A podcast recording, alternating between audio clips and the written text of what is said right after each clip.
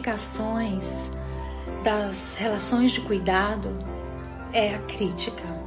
Vamos falar hoje a crítica numa perspectiva de auxílio, aonde eu vou partir de um princípio que eu tenho uma vivência com aquela pessoa e eu desejo encorajá-la, eu desejo que ela se torne uma pessoa melhor.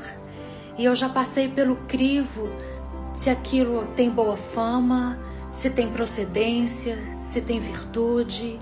Então eu decido compartilhar. Tem um livro bem antigo que ele se chama Importe-se o bastante para confrontar.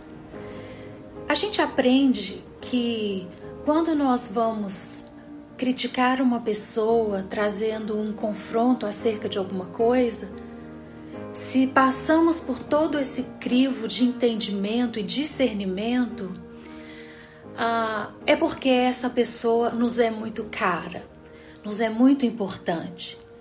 Então, ah, quando emitimos uma fala realmente centrada na, na coerência daquilo que queremos participar, é um sinal de que aquela pessoa é importante para mim.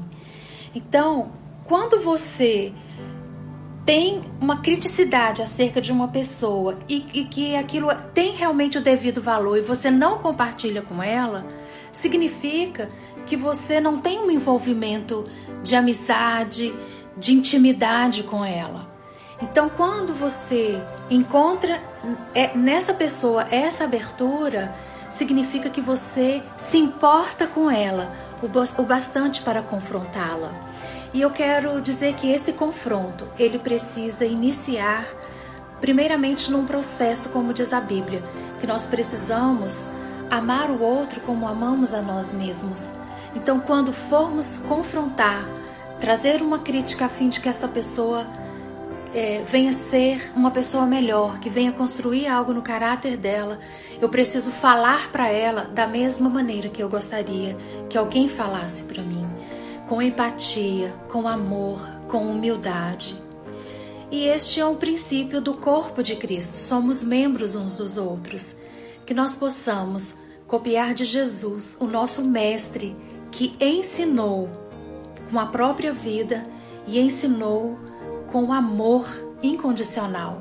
Que possamos aprender a sermos agentes de cura e confrontar o irmão naquilo que Deus venha nos orientar. E que para tanto Deus possa nos abençoar. Tenha um bom dia.